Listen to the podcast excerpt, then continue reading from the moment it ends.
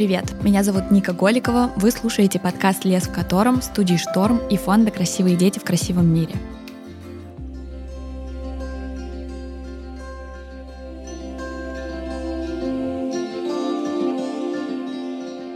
Несколько недель назад я ездила на склад фонда «Второе дыхание», чтобы узнать, что происходит с ненужными вещами, которые мы сдаем в те самые контейнеры. Я предполагала, что люди сдают туда не только одежду, но не ожидала, что иногда сотрудники фонда сталкиваются с совсем неожиданными находками. Нам периодически сдают чугунные сковородки, гантели, расчески. Ну, то есть, как бы все то, что вот эта вот барахолка, вот поэтому вот мне сказали, барахолка. Берется какой-нибудь не самый целый чемодан, загружается барахолка и на вес точно так же продается.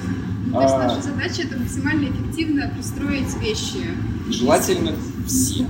С 2015 года фонд собрал, перераспределил на повторное использование и переработал 3700 тонн одежды. И это не только вещи из контейнеров. Например, было и так, что у клуба «Динамо» сменился спонсор, и вся старая форма стала неактуальна. А это, на секундочку, 40 тонн спортивной экипировки. Хорошо, что клуб решил связаться со вторым дыханием, которые пристроили форму в детские футбольные команды и отдали на благотворительность. А если бы все сложилось иначе, то 40 тонн совершенно новых вещей отправились бы на свалку или горели на каком-то мусоросжигательном заводе. Вообще объем отходов модной индустрии достигает 92 миллионов тонн, и это только одежда. А сколько вообще вещей мы покупаем для того, чтобы воспользоваться именно пару минут и выбросить? А сколько покупаем того, чем вообще ни разу не воспользуемся?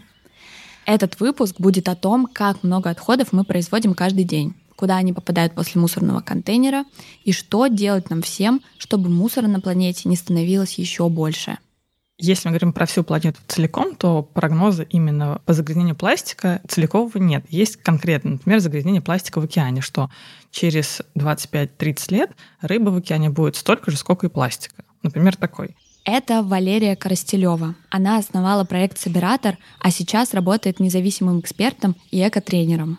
Или что пластик в океане влияет на глобальное изменение климата, потому что получается, что сильнее перегревается где-то, например, вода из-за ну, пластикового загрязнения на поверхности, или наоборот, где-то, наоборот, сильно охлаждается, и нарушается течение. Теплые морские, холодные течения, опять же, да, и так далее. И дальше это все влияет уже на климат, микроклимат, мезоклимат в разных территориях.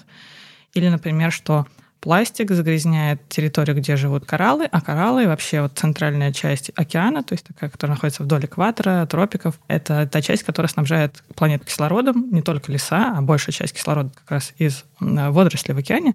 И из-за этого загрязнения водоросли меньше образуют кислорода, и получается, опять же, изменяется состав атмосферы, изменяется климат. То есть именно вот такое влияние, да, глобальное или там среднеглобальное, оно оценивается, оценивается в количестве лет или в количестве пластикового загрязнения, но если говорить целиком, ну, невозможно оценить, потому что нужно именно сферы смотреть, где находится пластик. Но это... Вот мы говорили в прошлом выпуске про глобальное потепление с экспертом Гринписа, и он нам говорил, что вот, например, потепление на полтора градуса, точнее, не потепление, а повышение средней, среднего уровня температуры Земли на полтора градуса уже нам точно не избежать.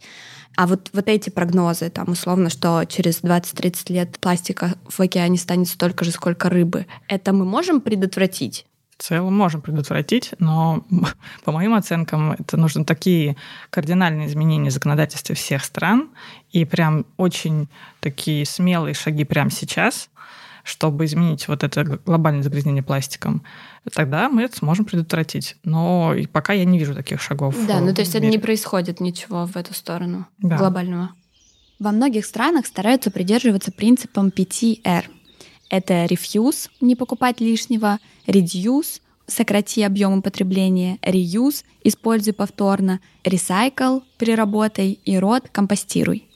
Следуя этим пяти правилам, люди учатся многократно использовать вещи вместо того, чтобы их выбрасывать, а также сортируют мусор. А задача правительств — увеличивать количество перерабатываемых предприятий и сокращать число свалок.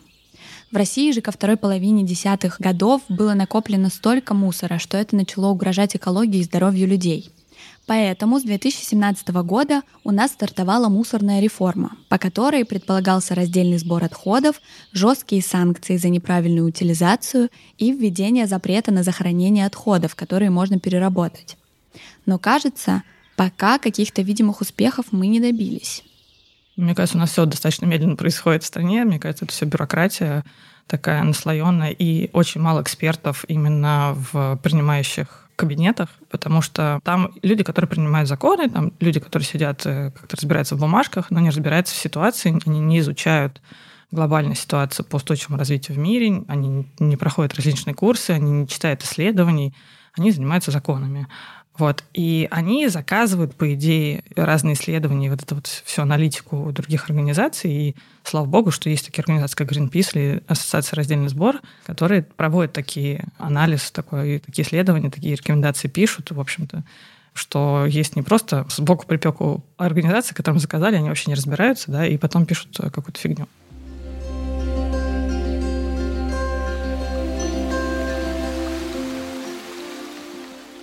Давайте как-нибудь кратко попробуем рассказать, что сегодня происходит с отходами в России. Вот мы выбрасываем свой мусор в контейнер, что с ним происходит дальше? Ну, если мы говорим про Россию, то мы выбрасываем мусор либо мусоропровод, либо в контейнер во дворе.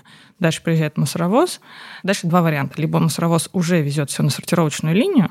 Это, ну, процентов, наверное, сейчас 30 в стране отходов везется на сортировочные линии. А это такой конвейер, где люди вручную пытаются отсортировать что-то полезное из смешанных отходов. Или это даже не конвейер, это просто какая-то куча, из которой тоже люди вручную пытаются что-то отсортировать. Или второй вариант просто сразу едет на свалку. Вообще по законодательству к 2025 году все отходы должны проходить предварительную досортировку перед полигоном и хотя бы что-то оттуда вытащить. Что такое предварительная досортировка? Это когда вот из этой всей кучи полностью смешанных отходов, где, может быть, абсолютно все, что вы можете представить себе, выкинули любые абсолютно люди, оттуда вытаскивают более-менее понятные предметы. Это пластиковые бутылки, канистры, флаконы, это алюминиевые банки, железо вытаскивают магнитом, чаще всего электромагнитом, это проще.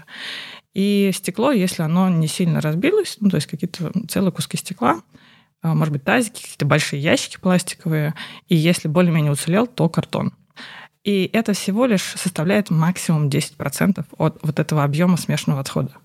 Потому что все так перемешано, все такое грязное, все испачкано в пищевых и гигиенических отходах, что вытащить оттуда все остальное просто нереально. Некоторые материалы просто испорчены. Например, текстиль, там, ветошь, одежда. После того, как она попала в мусорку, она не подлежит переработке в принципе. То же самое с бумагой. Если бумага испачкалась маслом, или жирными отходами, пищевыми отходами, оно тоже не подлежит переработке. И там все, что мелкое, опять же, там, да, тоже теряется, это невозможно сортировать. Поэтому такая досортировка, она не панацея вообще ни капли. Это позволяет, ну, 10% оттуда выбрать чего-то самого большого и понятного. Вот если мы говорим про московские контейнеры, ну и в целом в тех городах, где есть вот условно раздельный сбор на вторсырье и смешанные отходы. То есть, по сути, на досортировку идут из обоих контейнеров. Да, в тех городах, где есть раздельный сбор, на досортировку едут оба мусоровоза. Серый мусоровоз, ну, если мы говорим про Москву, Московскую область, едет на свою линию конвейерную, а синий мусоровоз с вторсырьем едет на параллельную свою конвейерную ленту, где люди будут сортировать. Но, к сожалению, например, в Москве контейнеры для раздельного сбора устроены достаточно плохо, и поэтому там чаще всего содержимое одинаковое, что серых, что синих контейнеров внутри. И эффективность такого раздельного сбора крайне низкая. А вот в Московской области сделали хорошие сетки для раздельного сбора. Там сетчатые синие контейнеры с крышками, с небольшими отверстиями. И вот если такой контейнер стоит закрытой крышкой нормально, ну, то есть он не сломан, там, не валяется где-то в углу, там, то им очень хорошо пользуются, и собираемость таких контейнеров 80% отправляется на переработку. Это вот, кстати, удивительно. У меня тоже во дворе вот эти контейнеры серый-синий, и я тоже периодически в них заглядываю, вижу, что там везде лежит вот так все в перемешку. А в прошлом году я приезжала домой к родителям в Омск, и там в их дворе поставили контейнер из металлической решетки. Да, общем, сетки, сетки, сетки да. да. И он прозрачный. Там висит табличка. такая яркая табличка, что туда можно сдавать пластиковые бутылки, алюминиевые банки, стекло и что-то еще. Четвертое. Не помню, что. Ну, например, картон. Картон, наверное, да. И там все лежит вот как надо. И я не знаю, с чем это связано. Может быть, это связано еще с тем, что он такой прозрачный, и, может быть, соседям стыдно выбросить туда там обычный мусор. Ну вот он прям показательный. Там, правда, лежат пластиковые бутылки, банки, даже как будто чистое все. Вот. И непонятно, с чем это связано. Да, по статистике, наблюдениям уже за лет 15 в России видно, что сетчатые такие контейнеры, сетки, они пользуются огромным успехом именно с точки зрения эффективности. Да, предположим, им пользуется не каждый житель, ну, кто-то может забить, но если люди этим пользуются, они пользуются очень хорошо. И там собирается реально хорошо, потому что видно, что там лежит не мусор, что, ну, во-первых, сверху там не обязательно будет такое большое отверстие, что вы туда просто так не запихнете ваш черный пакет с мусором. Дальше, если там уже соседи, которые в теме, которые прочитали табличку, кладут туда все правильно, то остальные подтягиваются такая вот, ну, цепочка получается реактивная, замечательная, и люди активно этим пользуются. И вот именно такие сетки нужно, конечно, продвигать. Они во всем мире используются для раздельного сбора именно вот такой упаковки, ну, бытовой, которая дома образуется. Еще вот аргумент у людей, которые не сортируют мусор, частый довольно таки, это то, что все скидывают в одну машину. В итоге все эти два контейнера собирает одна машина и увозит одна машина на одну и ту же свалку. Ну, во-первых, как я уже сказала, машины напрямую теперь на свалке не едут, если мы тем более говорим про Москву и Московскую область. У нас уже построили 11 новых сортировочных таких комплексов, куда все едет предварительно. Во-вторых, в Москве и Московской области приняли регламент, что синий и серый мусоровоз вывозятся разными машинами, то есть серый и синий соответственно. И если вы видите, что у вас одна машина взяла и вывезла два контейнера, вы это фиксируете на фото или видео, отправляете в департамент ЖКХ вашего региона, отправляете в управляющую компанию вашу и еще вывозящую. В целом найти это в поисковике вообще несложно. Вывозящая компания по адресу такому-то. Да? И дальше им прилетает штраф от департамента ЖКХ, потому что они нарушили регламент. Обычно, ну, в Москве штраф 5000 рублей, а если вы живете еще в определенных округах Москвы, например, центральном или северном, вам еще за это премию дадут, что вы такой ответственный гражданин и следите за выполнением регламента, потому что компании, которые обслуживают именно эти округа, они очень такие ответственные, они очень борются за просветительскую часть, чтобы люди не разочаровывались, они все показывают, они снимают репортажи, они возят к себе на сортировочный комплекс экскурсии, в общем, такие очень открытые организации, и поэтому они прям тщательно следят, чтобы водители не нарушали регламент. Но, как мы понимаем, человеческий фактор есть везде. И иногда бывает, что дворник видит, что у него контейнер, например, синий переполнен, и приезжает серый мусоровоз. И дворник говорит водителю, слушай, дружище, забери и это тоже, потому что тут все вываливается, из него это вторсырье, а мне штраф дают, если что-то будет на полу лежать вокруг этих контейнеров. Тебе что, сложно, что ли? Все равно по одному адресу все у вас едет. Но по одному адресу это не значит, что это едет на одну свалку. Это значит, что там внутри этого адреса две конвейерные ленты, которые едут дальше вот э, параллельно, и люди отдельно это все сортируют. И поэтому люди не знают, такие думают, ну, правда, на один адрес, все, погрузили в одну машину и увезли. А это просто не просвещение сотрудников, это просто человеческий фактор. Но можно сказать, что там за последнее время лучшая ситуация стала с раздельным сбором в Москве и Московской области. Вот именно с таким да, в целом, в целом, конечно. То есть, если сравнить с тем, что было, предположим, пять лет назад, конечно, ситуация стала лучше.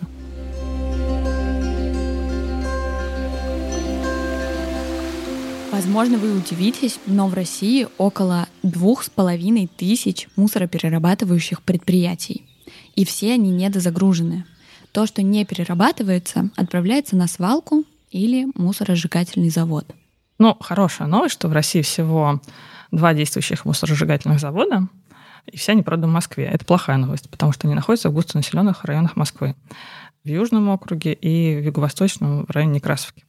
Мусоросжигательные заводы, они очень опасны. Это признанный факт во всем мире. И есть очень много исследований об опасности даже современных мусоросжигательных заводов там, в той же Исландии, в той же Франции, в той же Англии, Великобритании или там Голландии. А вот этот вот э, венский завод известный, который выглядит как такая Чарли шоколадная фабрика и вроде как считается очень экологичным. А, да нет, и этот завод тоже несет вред, просто в рамках тех предельно допустимых концентраций, которые есть в Австрии, он проходит. Но есть те вещества, которые тоже загрязняют окружающую среду и, главное, вредят человеку, вызывают онкологию, вызывают заболевания дыхательных путей. И их обнаружили буквально несколько, там, ну, десятилетия назад, да, и эти КПД не вносят, их не меняют, не следят за выбросом их ежедневно. Очень сложно уловить диоксины, которые они могут выбрасываться при изменении, небольшом изменении температуры в печи. А это изменение может быть, например, сегодня в 8 утра, а завтра в 10 вечера. Но никто же не измеряет каждые 15 минут диоксины. Это очень дорого измерять диоксины в воздухе. Они накапливаются в почве, они могут э, там накапливаться в различных тканях и так далее. И то, что сейчас происходит в России, у нас пытаются продвинуть мусоросжигание, и у нас в Подмосковье строятся 4 мусоросжигательных завода, еще один в Казани. В Казани пока проект заморожен, там активисты смогли в Татарстане добиться решения решение Верховного суда, что там пока все это откладывается и так далее.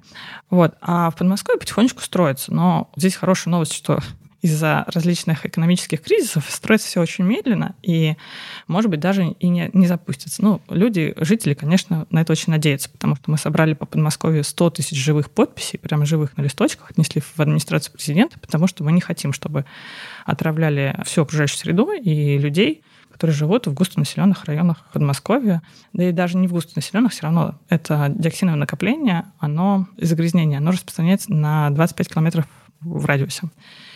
От мусоросжигательного завода еще останется зола, шлак. Это приблизительно 30% по объему того, что там сожглось.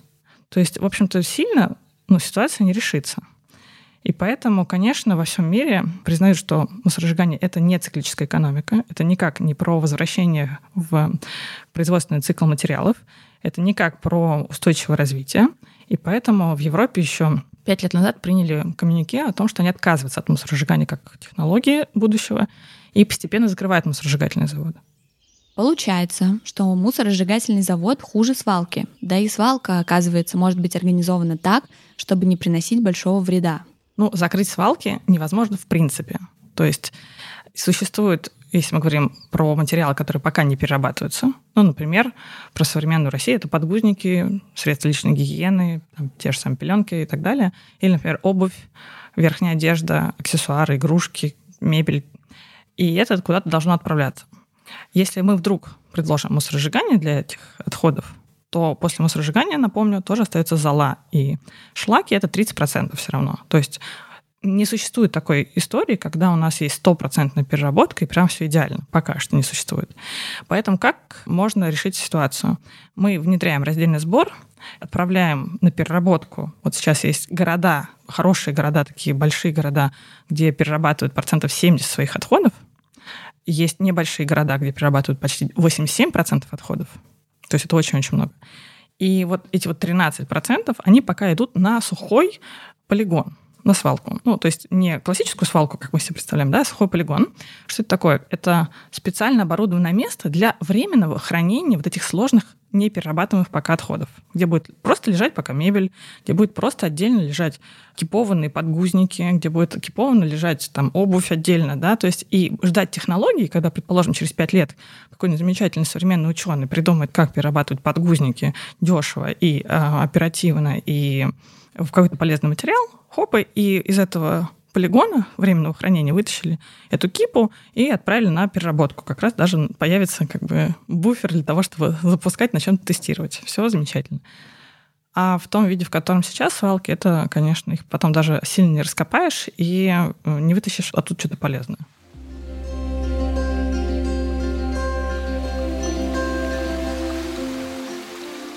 Получается, что весь наш мусор проходит примерно такой путь. Вторсырье, а это пластик, стекло, бумага и металл, если оно попало в нужный контейнер и никак не испачкалось других отходов, попадает на переработку. Все остальное, включая тоже вторсырье, если его не досортировали, отправляется либо в мусоросжигательный завод, либо чаще всего на свалку. Значит, чтобы немного сократить свой мусорный след, нужно научиться сортировать отходы. Мы с Валерией подробно поговорили о том, как это лучше делать. Но для человека, который первый раз об этом слышит, это может звучать страшно и сложно. Но главное, что нужно знать, вам совсем не обязательно сразу начинать сортировать весь свой мусор и делить его строго по категориям. Можно и нужно начинать с малого. Ну, если вы никогда не сортировали отходы, то давайте начнем с чего-то очень маленького и понятного и простого, и того, что принимается чаще всего везде — это, например, макулатура ее очень понятно собирать как. То есть это все, что бумажно-картонное. Даже если вы не сильно разбираетесь, это точно ли бумага или точно картон, но в целом даже небольшой засор, например, картон с пленкой, там, ламинированный, он не испортит партию, там ничего кризисного, критичного не произойдет. Главное убрать какие-то большие металлические предметы, ну, например, большие скрепки или там пластиковые обложки, файлики там, и так далее. Вот. Сразу коробку от пиццы можно? Ну, если она там совсем не прям вся на 100% жирная, то можно. Угу. Если там несколько капель, какое-то там пятнышко, вообще без проблем. Дальше вы компактно складываете бумагу, то есть если это коробка, то вы сделали плоской. Да, и все, складываете кипу. Макулатура у нас накапливается не так быстро, не так много в обычной жизни. И потом посмотрели ближайший пункт приема или контейнер для бумаги, картона и сдали. Значит, где посмотреть? Есть у меня такой сайт разбор.msk.ru, раздельный сбор Москва, но он вообще для всей страны. И там есть справочник, что куда сдавать, там есть карта инициативных групп, можно найти группу в вашем регионе и посмотреть, что куда сдавать в вашем городе. То есть это ну, такой самый пока проверенный способ. Единой какой-то карты для России, где вот есть все-все-все-все на свете, такого, к сожалению, нет. Это нужен колоссальный бюджет, чтобы такой ресурс поддерживать. Дальше. Что еще можно собирать? Что-то маленькое. Например, добрые крышечки. Батарейки, провода, просроченные лекарства, лампочки. Это частично опасные отходы. Ну, кроме добрых крышечек, все перечислено опасные отходы. И это накапливается у нас не каждый день, не в огромном масштабе, но при этом это опасно, и не надо это выбрасывать на свалку и сделали себе небольшую коробочку, куда это все складываете, а потом какой-то день в году объявляете таким субботником, и можно не ходить убирать улицу, а можно просто сходить, сдать свои опасные отходы на переработку и безопасное обезвреживание, и тем самым тоже делать гораздо полезнее природе. Фильтры для воды еще с ними что делать? Тоже можно Тоже можно сдавать на переработку. Вот в сетях магазина Leroy Merlin поставили много контейнеров для того, чтобы сдавать картриджи от э, вот, фильтров. Сами, например, кувшины, если вдруг треснули, или проточные фильтры, которые ставятся на магистральный экран. Прикольно. Ну вот мы начинаем с бумаги, начинаем с... Какой-то опас... мелочи или да, опасных отходов, да. С каких-то мелочей. Пластик. Кажется, много пластика у людей всегда. Что с ним делать? Да, постепенно, когда вы будете собирать, например, вначале бумагу или какие-то мелочи, вам захочется что-нибудь еще собирать. Здесь тоже заходите на мой сайт и смотрите, что вообще можно сдать на переработку в России.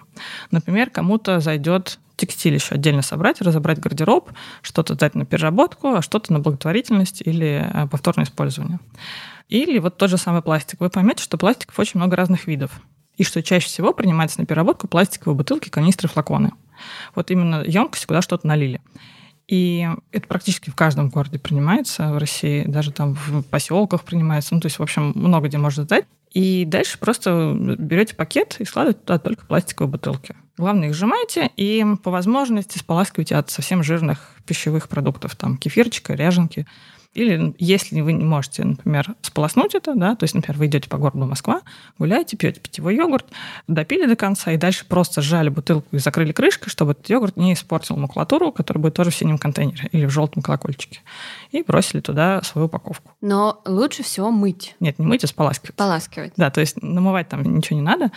И в целом, если мы говорим про, вот, например, контейнер, который стоит в дворах, вы можете просто закрыть полностью крышку и даже не мыть, ну, то есть если нет возможности. Если мы говорим про остальные виды пластика, например, пакеты, контейнеры из-под продуктов, какие-то лоточки, контейнеры из-под тортиков еще что-либо, то чаще всего они принимаются на специальных пунктах приема, то есть не в контейнере во дворе, а специальные пункты приема, где принимают только чистое. И тут принимают чистые по двум причинам. Первое. Грязные могут принимать только те компании, у которых есть лицензия, а это супер дорого и супер сложно. И обычно это как раз именно вот вывозящие компании, которые возят такими большими машинами, грузовиками, мусоровозами типа. Второй момент, что экоцентры, которые принимают разных видов пластика, они не только принимают вторсырье, но и занимаются культурой потребления, культурой раздельного сбора. Там работают прекрасные люди, активисты, там, волонтеры и так далее. И люди, которые с этим работают, они не хотят работать с грязным вторсырьем. Туда можно прийти, там можно провести время, там красиво, там можно пофоткаться и так далее. И поэтому там должно быть чистое вторсырье. Это такая определенная культура. Это следующий такой уровень, когда вы втягиваетесь в раздельный сбор и понимаете, что вторсырье — это не мусор мусор. И поэтому именно мы говорим слово вторсырье, а не... Ну, мы не называем мусор на переработку, мы называем вторсырье. Ну, условно, вот упаковку от йогурта, который не питьевой, а вот такой, ее лучше помыть, если вы... Да, сполосните ее. Это будет и приятно людям, которые на сортировочном линии будут все это сортировать, или это обязательное правило пункт приема, который принимают отдельно такие разные виды пластика. Полистирол, полипропилен, АБС-пластик, ПЭТ-пластик. Когда мы уже доходим до уровня, когда все вторсырье у нас рассортировано, мы все сдаем четко, как нужно, что нам делать с органикой? Пищевые отходы, по-другому их часто называют органические, но не совсем корректно, потому что, например, полимеры — это тоже органическая химия. Поэтому я обычно это называю пищевые отходы, что всем понятнее было. Это очень прям большой и важный вопрос, потому что их в нашей мусорке приблизительно 30, а иногда и 50 процентов того, что мы выбрасываем. На обычной свалке пищевые отходы никак не разлагаются в привычном нам понимании вот компостной кучи у бабушки в деревне. На обычной свалке нет кислорода, там все трамбуется бульдозерами, засыпается техногрунтом, и там в процессе анаэробного такого ну, брожения образуется метан и сероводород. Сероводород просто плохо пахнет, и в округе всем не очень приятно, а метан легко воспламеним, плюс это изменяющий климат газ, угу. да, то есть и свалки могут гореть изнутри, э, внутри полигона, и поэтому, как такие торфяники, они могут очень долго тлеть, вообще загрязнять окружающую среду. Это такая взрывоопасная бомба замедленного действия, скажем так. Поэтому э, в идеальном мире пищевые отходы в городах должны собираться отдельно. Ну, именно системно, да, вот как бы для города. Если вы живете за городом или часто там бываете, то заведите себе красивый компостный ящик, современный такой, вообще стильный, и там компостируйте отходы. Это вообще не требует никаких телодвижений, просто вот отдельный ящик, правильно его установить, и все, вы туда просто складываете. Они там сами компостируются. Главное там, чтобы воздух, кислород был, проветривание. Ну, обычно в таких ящиках есть дырочки сбоку. А в городах, ну, таких как Берлин, Милан, э, Сан-Франциско, на уровне вот этого города-миллионника, да, есть раздельный сбор пищевых отходов, отдельный такой контейнер коричневый обычно стоит во дворе, и написано kitchen waste или organic waste или пищевые отходы в нашем случае, и туда бы складывать пищевку. И дальше это все бы пошло на промышленное компостирование, делали бы удобрения и биогаз, который шел бы на электричество и отопление. То есть вообще идеальный мир. Вот. Но пока этого у нас нету, что можно сделать? Как я уже говорила, компостировать отходы, если вы за городом, или измельчать отходы с помощью измельчителя в раковине, диспоузера, и отправлять их в канализацию, что очень помогает очистке канализационных стоков. Но, к сожалению, сейчас диспоузеры достаточно дорогие, это прям целый такой полезный, но очень дорогой агрегат. Есть в некоторых городах экомобили для вывоза пищевых отходов. Можно пользоваться такой опцией по такой ежемесячной подписке. У вас забирают пищевые отходы. Это, ну, такая вот не совсем удобная, не совсем, конечно, универсальная для всех людей опция, но она тоже есть, если вдруг у вас уже вот следующий уровень сознания включился, и вам очень-очень хочется что-то сделать и в этом направлении. Мы много говорили про переработку, но на самом деле — Самое важное, что вы можете сделать, чтобы сократить количество мусора на планете, это снизить потребление и отказаться от одноразовых вещей. Если говорить про экологичный образ жизни, конечно, он вообще не начинает с раздельного сбора, но обычно люди с него начинают. То есть вот если мы говорим про концепцию ноль отходов, то она начинается вначале подумать, что вы покупаете, нужно ли это вам новое, можете ли вы купить что-то использованное уже, например, можете ли вы взять в аренду, можете ли вы попросить у кого-то и так далее. Вообще, нужна ли вам эта вещь? Или это навязанная маркетингом какая-то потребность? Дальше вы э, отказываетесь от одноразового, точнее, стараетесь заменить одноразовые на какие-то многоразовые или более экологичные альтернативы. Например, то, что не перерабатывается, влажные салфетки вы меняете на просто платочек, на просто бумажные салфетки и спрей, который для рук сейчас у всех уже, по-моему, есть. Вот. И это гораздо экологичнее, чем влажные салфетки. И так везде смотрите на ваши привычки и думаете, что еще в этом месяце одноразово я использовала, и что можно заменить на многоразовые. Там средства личной гигиены, это могут быть там, бутылки те же самые для воды, это может быть пакеты фасовочные в отделе фруктов и овощей и заменить либо снова на фасовочный пакет, который вы уже использовали. То есть раньше, когда не было эко-мешочков или фруктовок, как сейчас это модно называть, я просто ходила с этими же фасовочными пакетами снова в отдел, покупала туда снова картошку, условно морковку, и на них снова клеила стикер на одно и то же место. И там такая уже э, была толстая наклеечка. И замечательно, когда пакет выходил из строя, я его сдавала на переработку. Сейчас есть очень красивые фруктовки. Они продаются и в самих этих э, отделах овощей и фруктов, и продаются в интернете, где угодно. Они очень красивые, они подходят не только, между прочим, для продуктов, но и для хранения каких-то вещей, дать ребенку с собой сменную одежду, чтобы он видел, что там лежит, чтобы не рвал эти пакеты, потому что дети, когда не могут развязать пакет, они что делают? Они рвут, а тут все очень удобно. И, в общем, это такая вещь, которая упрощает и повышает качество жизни. И так вот везде просто смотрите, какие вещи можно заменить и сделать более экологичными. Дальше второй принцип — это повторное использование.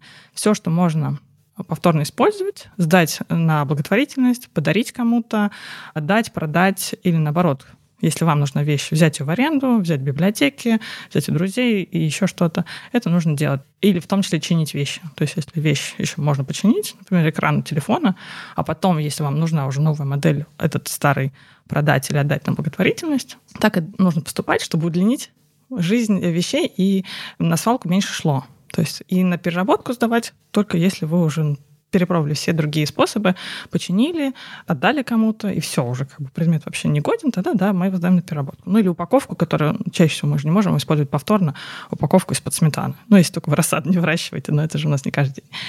Сдайте на переработку все, что можно сдать, в общем-то, и компостируйте по возможности то, что можно компостировать. Еще мы, когда говорили про одноразовый пластик, я хотела спросить про крышки. Вот эти кофейные крышки во многих кафе сейчас заменили на такие картонные.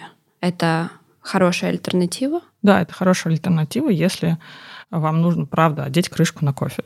Но каждый раз, когда вы берете кофе на вынос, вы подумайте, она вам нужна или вам нормально и комфортно, и безопасно будет его пить без крышки. А вообще, может быть, вам не нужно стаканчик для кофе. Вы можете, во-первых, либо завести свою кружку, либо остановиться на 5 минут, попить кофе в кафе, расслабиться, подумать о жизни, о своих планах на сегодня, да, и попить кофе из керамической кружки.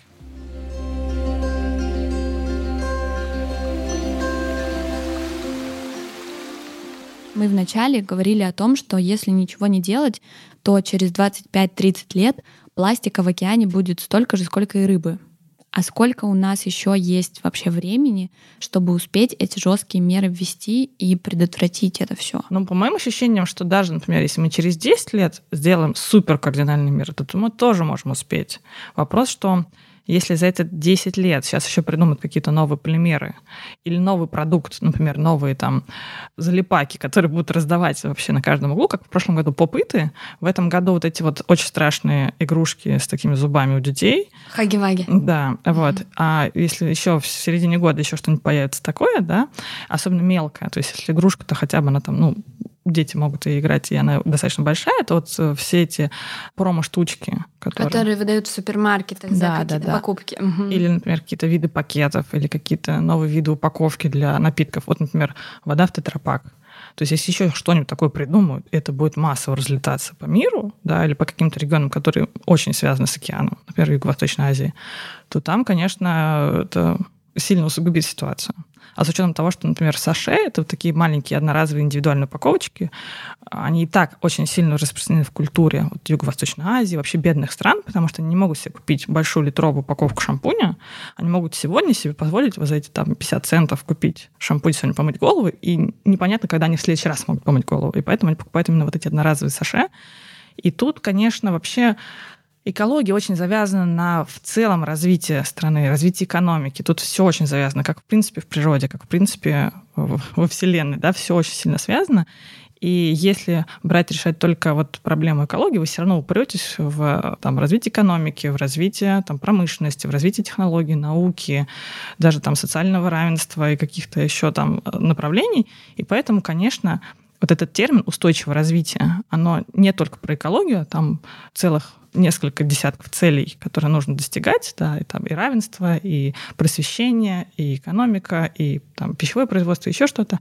И тогда будет э, наша планета чуть дольше с нами, чем пока сейчас в ближайшем обозримом будущем. Да.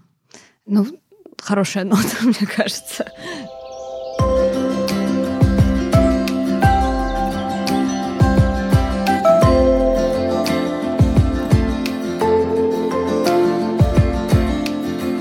Вы слушали подкаст «Лес в котором» студии «Шторм» и фонда «Красивые дети в красивом мире». Вы можете поддержать проекты фонда на сайте детиприрода.ру, чтобы они и дальше могли помогать заповедникам и национальным паркам справляться с пожарами, мусором и другими последствиями деятельности человека.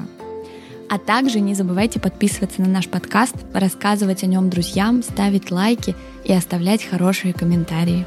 И самое главное, берегите природу.